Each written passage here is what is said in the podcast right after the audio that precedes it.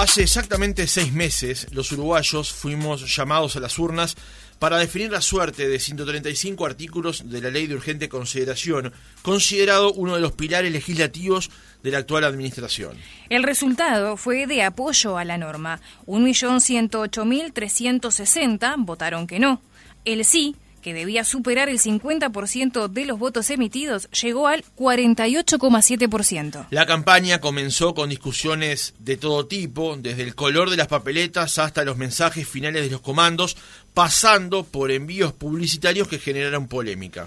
Quienes motorizaron imponer este recurso calificaron de hazaña haber recogido casi 800.000 firmas en plena pandemia y el por el entonces presidente del PITCNT, Fernando Pereira, dijo que el resultado evidenció un partido parejo. Nunca jamás nosotros le dijimos al pueblo uruguayo con claridad, con meridiana claridad, no estamos ante la elección de medio periodo no estamos ante un plebiscito contra el gobierno, estamos en un referéndum por derogar 135 artículos de la LUC. No sé cómo explicarán ahora los que creían que era un referéndum contra el gobierno el poco apoyo que han tenido. No sé cómo lo explicarán con todo el poder, con la conferencia de prensa, con todos los medios, con toda la estructura a su favor. Le hicimos un partido parejo y con 15 minutos más se lo ganábamos. Seguro se lo ganábamos. Por su parte, el presidente de la República dijo en la noche del 27 de marzo que el referéndum era una etapa superada. Estamos convencidos de que es un instrumento, ahora toda la ley, que da más derechos, que da más libertades y que da más garantías. Alguno me preguntaba el otro día, ¿qué pasa después del 27 y viene el 28? Nosotros mañana estamos de nuevo en nuestros temas. Temas que son urgentes. Temas que venimos trabajando aún a pesar de la pandemia. Que obviamente a muchos de los que estamos acá nos sacó parte de nuestro tiempo por las razones que ustedes conocen. Así que como presidente de todos los uruguayos, en nombre de todo el Consejo de Ministros, una etapa superada, una ley que queda firme. ¿Qué cambió en el panorama político a partir de la ratificación de esta ley? ¿Qué significó para el gobierno y para la oposición? ¿Fue el momento de mayor crispación política de los últimos años? Lo conversamos en nuestra entrevista central con dos diputados que fueron clave en los armados de las campañas de sus propios partidos. Recibimos a Juan Martín Rodríguez, diputado del Partido Nacional. Diputado, ¿cómo le va? Buenos días. Buen día, Francisco. Buen día, Rosana. Y un fuerte abrazo a, mi colega, diputado Esquipani. También nos acompaña el diputado del Partido Colorado, Felipe Esquipaña, a quien ya le estamos dando también los buenos días. Rosana, Francisco, Juan Martín, un placer estar conversando con ustedes. Muchas gracias a ambos por acompañarnos esta mañana. Rodríguez, para ir directamente a tema y a boca de jarro, como se dice habitualmente, ¿qué dejó la campaña en la previa al 27 de marzo? Bueno, yo separaría los, los elementos positivos y los negativos. Eh, eh, empecemos y vamos a nombrar dos eh, de cada uno. por el lado de los positivos, la ciudadanía refrendó, respaldó eh, a la gestión que venía llevando adelante eh, el presidente de la República, la coalición de gobierno, al ratificar en las urnas eh, lo que en el 2019 había expresado, es decir, una necesidad, una voluntad de cambio, que naturalmente las voluntades de cambio se expresan con elecciones, con nuevas autoridades, pero también con, con propuestas, con ideas, que es la que en definitiva estos cinco partidos llevamos adelante en, una de nuestras principales leyes, la principal, la primera de ellas, la ley de urgente consideración. En el mismo sentido, entendemos que el resultado propiamente dicho, si uno lo mira y lo compara con la elección balotage, con la instancia de noviembre del 2019, incluso fue este, levemente superior, con lo cual si uno mira el contexto regional, y acá este, apelo al conocimiento de la audiencia este, en cuanto a que si uno ve lo que ha pasado en, otros países, en instancias electorales eh, en el medio de la pandemia, los gobiernos eh, resultaban perdidosos. Uruguay es el caso diferente, el que rompe este, el molde, donde el gobierno, el gobierno consagre eh, con la mayoría de la ciudadanía obtiene un triunfo. Lamentablemente los negativos, bueno, ustedes lo decían, fue una instancia que realmente elevaron los tonos de la campaña. Creo que no fue el más crispado, creo que fue el comienzo este, de, un, nuevo tono, donde el Frente Amplio se vio cooptado por el PIT-CNT, por, por, por eh, la Central de Trabajadores, de hecho, quien era su presidente a posteriori pasó a ser presidente de la fuerza política, y por último, eso que decía el, el, hoy presidente del Frente Amplio, el señor Pereira, cuando decía que nadie dijo que esto era contra el gobierno, cae en la propia mentira que su, su compañero, el senador Andrade, allá por comienzos del 2021, decía, esto no es contra la LUC, esto no es contra los 135 artículos, esto es contra el gobierno. O sea, el primero que revela este, esa actitud es el propio Pereira. Equipani. Bueno, eh, Juan Martín fue muy claro. Desde mi punto de vista, yo lo dije ya este, cuando estábamos promediando la campaña a fines de febrero, estábamos ante la campaña electoral más sucia que a mí me había tocado vivir, ¿no? Y yo por lo menos hace 25 años que milito políticamente y he participado de todos los procesos electorales del 99 en adelante. Y señalé esto porque realmente se instalaron en el debate eh, falsedades, ¿no? Este, las conocidas fake news que no, no, no eran habituales en el debate político en Uruguay.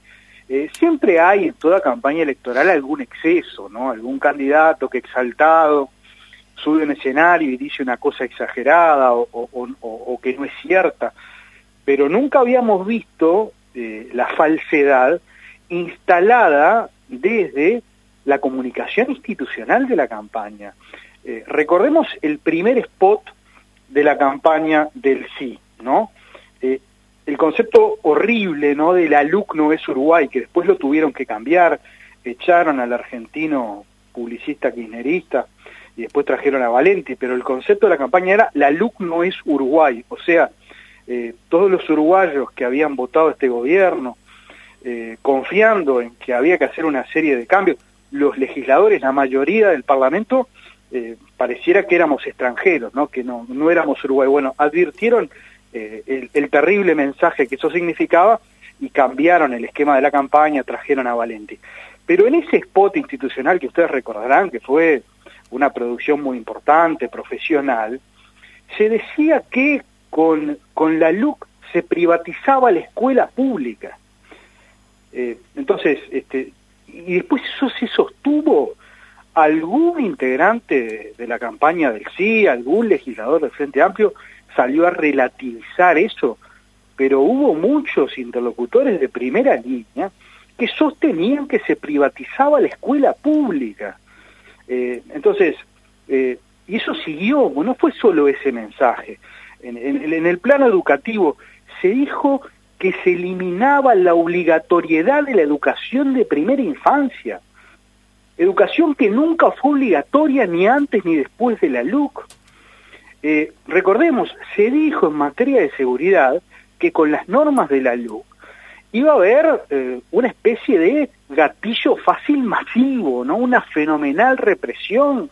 Hubo una conferencia de prensa unos días antes del referéndum, en donde el señor Fernando Pereira presentó 50 denuncias de abuso policial bueno, todo, todo humo, ¿no? ¿En qué quedaron esas denuncias? Eh, y podríamos seguir eh, relatando eh, hechos falsos que se plantearon en el debate, bueno, la privatización de Antel, ¿no? Con la, con la portabilidad numérica, que la propia lógica de los hechos terminó estableciendo de que fue muy positivo para, para Antel. bueno, los desalojos masivos, ¿no? Que la, la, nueva regulación del alquiler sin garantía iba a generar que miles de personas iban a quedar en la calle. O sea, nunca antes habíamos presenciado una campaña electoral con tanta mentira, con tanta falsedad. Este, y eso creo que, bueno, marcó un antes y un después, ¿no? Ahora cuando el Frente Amplio Fernando Pereira convoca un diálogo para bajar el tono, bueno, yo creo que eh, la ley de urgente consideración, su referendo y la campaña del sí, de alguna manera marcó un antes y un después en una cosa que en el Uruguay no conocíamos, que es muy habitual en otros países, que es la, la mentira sistematizada. Este, y, y, a seis meses de esa instancia, bueno, el propio tiempo se ha encargado de dejar en evidencia la falsedad y las mentiras de todas las cosas que se dijeron. Tenemos hoy una, una escuela privatizada, se terminó la educación pública en este país, están a mansalva desalojando a ciudadanos que alquilan sin garantía, eh, los niños preescolares se quedaron sin su educación porque se eliminó la obligatoriedad, eh, en fin, eh, yo creo que el tiempo se ha encargado de dejar aún más en evidencia lo que en aquel entonces señalábamos en torno al, tono mentiroso de, la campaña que, tuvimos. Bien, y para ir por partes y, siguiendo el ritmo con el que le hemos impuesto al, reportaje, eh, la pregunta que venía ahora es, ¿qué pasó luego del resultado del 27 de marzo? Y se lo pregunto a ambos desde la siguiente perspectiva. Los analistas políticos comentaban cuando se lograron recoger casi 800.000 firmas e imponer justamente el recurso, que el Frente Amplio, luego de haber estado a la defensiva, o por lo menos sin haber tenido una posibilidad dominante dentro del panorama político, pasaba al frente. Pero a la vez, y es bueno destacar lo que decía también el diputado Juan Martín Rodríguez, de que le permitió a la coalición de gobierno volver a tener un resultado positivo desde el punto de vista electoral en guarismos similares, digamos de alguna manera, a los obtenidos en noviembre de 2019, lo que hablaba o hablaría de un deterioro muy relativo, eventualmente, si fuera del caso, del resultado electoral. Justamente, ¿cómo evalúan qué es lo que ha pasado luego del resultado del pasado 27 de marzo? Comienzo con usted, diputado Rodríguez. Bueno, justamente, eh, el, resultado estrictamente, si uno analiza, el, resultado numérico es la, diferencia obtenida entre el no y el sí, es mayor a la diferencia obtenida entre eh, Luis Lacalle Pou y Daniel Martínez. Por lo tanto, eh, en realidad, teniendo en cuenta obviamente que para los votos en no, para los votos en blanco se sumaban en los hechos a los votos en no, y por eso la diferencia es aún mayor considerablemente eh, respecto a la diferencia del noviembre de 2019. Ahora, eh, es un dato de la realidad. Cuando se da todo ese proceso, que como bien describía el, diputado Esquipani en cuanto a las mentiras seriales que se venían reiterando, repitiendo, repitiendo porque miente, miente que algo quedará. Llegamos a la última etapa de la campaña, los últimos 20, 25 días, donde desde la oposición se hablaba de la carestía, ya no se hablaba de ninguno de los 175 artículos.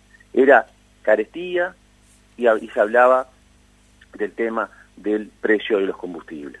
Donde naturalmente hay que recordar también, porque la memoria capaz que frágil, es en esta fórmula que hoy está contemplada y contenida en la ley de urgente consideración, fue votada unánimemente también por el Frente Amplio. Entonces, esa, esa situación de, de, dualidad, de cambios permanentes en la actitud y por sobre todas las cosas de, de no reconocer, no reconocer justamente que había una mayoría parlamentaria que legítimamente tenía el derecho a gobernar y promover aquellas ideas que la gente había votado.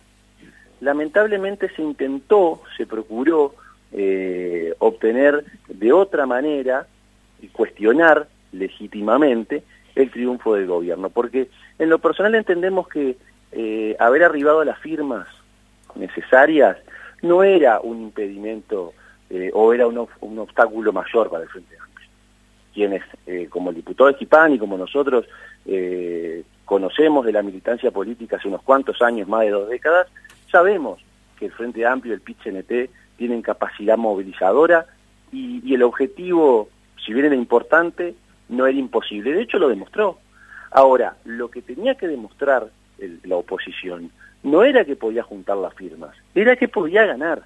Y realmente, en esto, eh, en la democracia, en los sistemas democráticos, se gana por un voto y se respetan los resultados. Y acá se ganó por mucho más de un voto. Y, y haber estado cerca, como el señor Pereira dijo más de una vez, no es suficiente. Por lo tanto, la mayoría de la población se expresó en un sentido y ese fue el sentido que primó.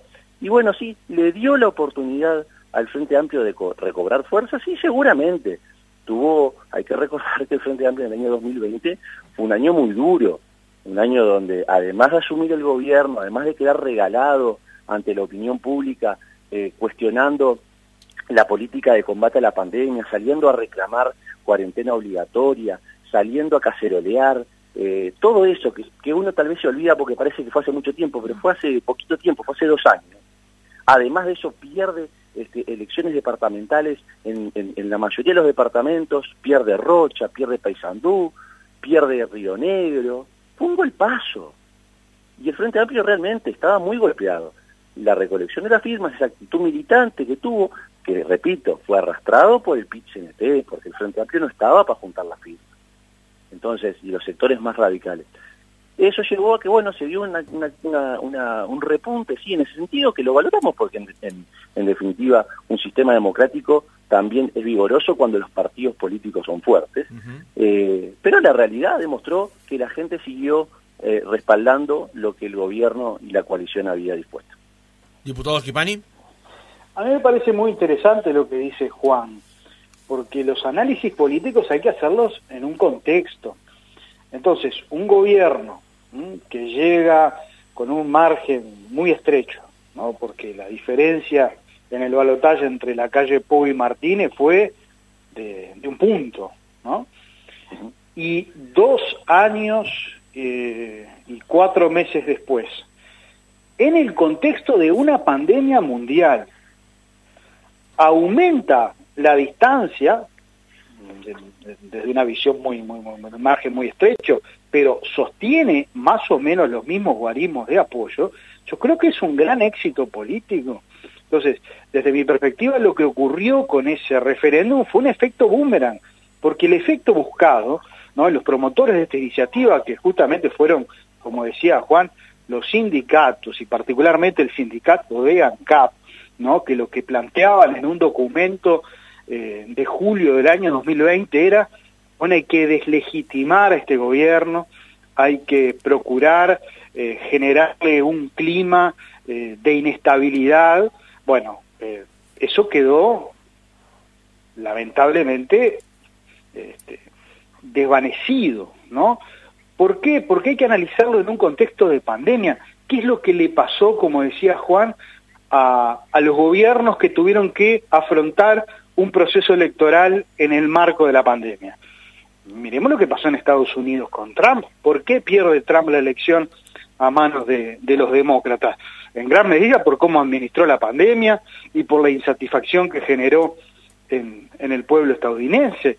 Eh, ¿Por qué perdió eh, la elección este, en Chile eh, el partido de Piñera? Bueno, por la pandemia. ¿Qué pasó en la Argentina no? con las elecciones a medio término? Fue vapuleado el oficialismo, ¿no? Este, en gran medida por la pandemia. ¿Qué es lo que va a pasar ahora? Este, seguramente, según establecen todas las encuestas en Brasil, ¿por qué Lula tiene eh, esos niveles de adhesión que tiene, aunque viene acortando distancia Bolsonaro? Bueno, son los efectos de la pandemia y la forma irresponsable en que el presidente de Brasil manejó esa situación. O sea que un gobierno, ¿no? que administró una pandemia, y pese a ello logra eh, preservar el respaldo ciudadano, yo creo que es un gran éxito para, para el gobierno. O sea que yo creo que la coalición sale fortalecida porque lo que estaba en juego era justamente la continuidad o no del el respaldo al gobierno, porque como decía el diputado Rodríguez, el debate no era sobre los 135 artículos, era un referéndum contra el gobierno, y el gobierno salió airioso. Entonces, desde esa perspectiva yo creo que la coalición salió fortalecida, ¿no? este, ese es el, el, análisis político que por lo menos yo hago de, de, lo que fue ese referendo. Una última pregunta para usted, diputado, para más se tiene que ir, tiene otro compromiso, este, y después le voy a hacer la misma pregunta a, Rodríguez, pero aprovechamos para despedirlo. Y justamente eh, enancados en esta última que usted decía, el referéndum del 27 de marzo, ¿lo ganó la propia ley lo ganó el presidente de la República, lo ganó el gobierno, la coalición de partidos que apoyan al gobierno o todo eso junto? Ah, yo creo que es multifactorial, ¿no? Es muy difícil eh, establecer eh, quién tuvo de todos esos este, personajes y, organizaciones el rol más preponderante, pero yo creo que para lo que sirvió el referéndum es para fortalecer a la coalición, en primer lugar, porque toda la coalición nos abroquelamos atrás de la defensa de esos 135 artículos. Y, la coalición funcionó muy bien, porque creo que establecimos una estrategia de campaña muy, muy inteligente, eh, con, con, los partidos en la cancha, cada uno movilizándose, el Partido Nacional por un lado, el Partido Colorado también, Cabildo haciendo lo suyo, el Partido Independiente, el Partido de la Gente, y bueno, y recorríamos varias veces el país, entonces ocurría que el lunes estaban los, los senadores blancos, el martes íbamos los legisladores colorados al mismo lugar, este, el jueves aparecía Pablo Mieres, este, el viernes aparecía Manín, entonces saturamos de presencia el país y bueno, y también nos sirvió políticamente para movilizarnos y para demostrar que, que, que pese a toda la pandemia y a todo lo que se decían, los partidos estaban en su capacidad de movilización intactos, ni que hablar que el rol del presidente de la República fue determinante, no, no lo vamos a negar, es la figura política del país, de acuerdo a lo que indican todas las encuestas, de mayor, de mayor popularidad. y, y, me pareció absolutamente legítimo que el presidente saliera a defender una ley. Hubo cuestionamientos absurdos que no resisten el menor análisis de que el presidente estaba inhibido, pero ¿desde cuándo el presidente no puede defender una ley de su gobierno, ¿no? que él firmó y remitió al Parlamento y que él promulgó? El rol del presidente fue fundamental, el rol de los partidos de la coalición fue fundamental, y, en ese sentido creo que todos salimos eh, abroquelados. Y destaco la, la actitud, eh, la actitud del presidente la noche del 27 de marzo, ¿no? A diferencia de la actitud del presidente del Frente Amplio, que lo escuchábamos al, inicio, ¿no? Diciendo que, este, como mojando la oreja, ¿no? 15 minutos más y le ganábamos. La actitud del presidente no fue una actitud sobradora. El presidente, el 27 de marzo, eh, con, con enorme con enorme tranquilidad, bueno, llamó a, encarar los grandes temas de, del país y ahí señaló, bueno, ahora vamos por las grandes reformas, por la reforma educativa y por la reforma de la seguridad social.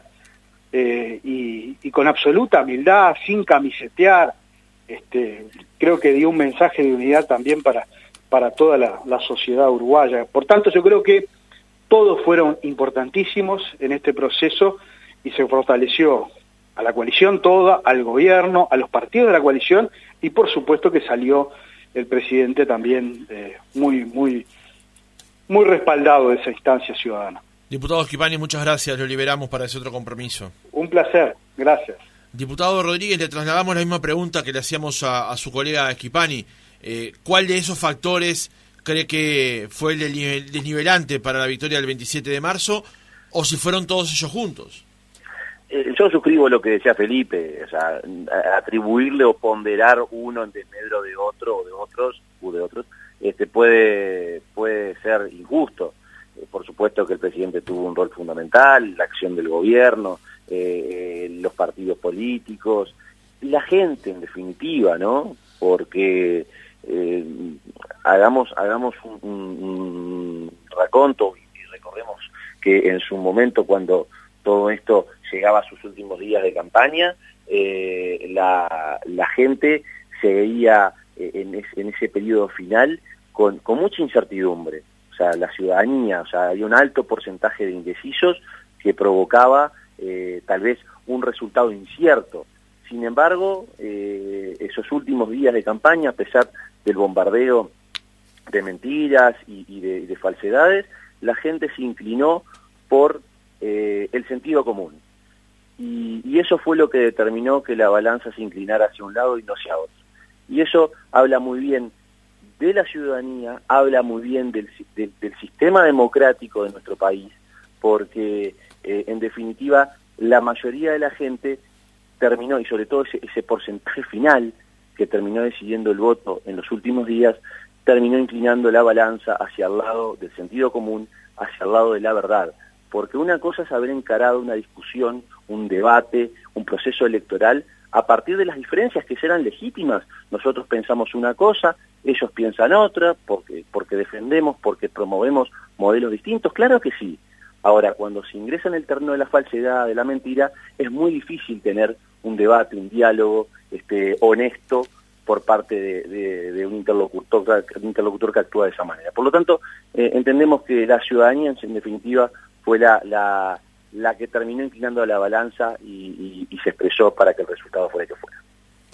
Diputado, muy buenos días. Ya sobre el cierre de lo que fue este reportaje, le quería consultar, teniendo en cuenta el, referéndum, todo lo que fue la campaña del referéndum, y también reuniones a las que ha convocado el presidente de la República, Luis Lacalle Pou, recuerdo una en donde eh, específicamente el presidente solicitó que se volviera al centro del ring. ¿Consideran que ha habido dificultades para comunicar los logros que ha tenido el gobierno? No, eso no. Yo creo que lo, lo que sí, y vale también la, la, eh, autocrítica, creo que pasado el 27, y ahí hago, hago pie en lo que decía el diputado Esquipani, eh, la diferencia entre, que, el presidente de la República que dijo, bueno, está, se terminó, el resultado sé qué es, mañana este, comenzamos, este, a, seguimos trabajando en otros temas tan importantes para el país, como, como lo son, bueno, diputado lo dijo, tema de educación, tema de reforma de seguridad social. Por otro lado, teníamos al presidente del Frente Amplio agitando las masas. Creo que lo que sí, sí tenemos que hacer una autocrítica es que hacia la opinión pública, y ahí hablo de los partidos, porque en definitiva es nuestra responsabilidad eh, de la coalición de gobierno, no difundimos el resultado como lo que verdaderamente era, que era un triunfo, porque lo que marcó la ciudadanía es que el gobierno y la coalición fue victoriosa, fue triunfadora en esa instancia electoral. Sin embargo, quienes habían perdido es decir, el Frente Amplio, PIT-CNT, eh, realmente uno los escuchaba, los veía, y perdiendo, porque fue lo que pasó, perdió el modelo, la opción respaldada por el Frente Amplio PIT-CNT, perdió el 27 de marzo, como había perdido en octubre, como había perdido en noviembre del 2019 y como perdió en septiembre del 2020, uno los escuchaba y parecía que en el espíritu habían ganado. Creo que ahí sí, ahí sí hubo este, y, los partidos eh, de la coalición tenemos que hacer la culpa. Y yo creo que el, mensaje del presidente de la República iba más que nada en ese sentido. Eh, a ver, seamos conscientes que, logramos el triunfo, que la gente nos acompañó eh, y no lo estamos, no lo estamos comunicando debidamente. Creo que iba más por ahí el mensaje del presidente y no en la dificultad o no de comunicar los logros. Juan Martín Rodríguez, diputado del Partido Nacional, gracias por haber estado otra mañana con nosotros. A las órdenes, Rosana, a las órdenes, Francisco. Un fuerte abrazo para ambos.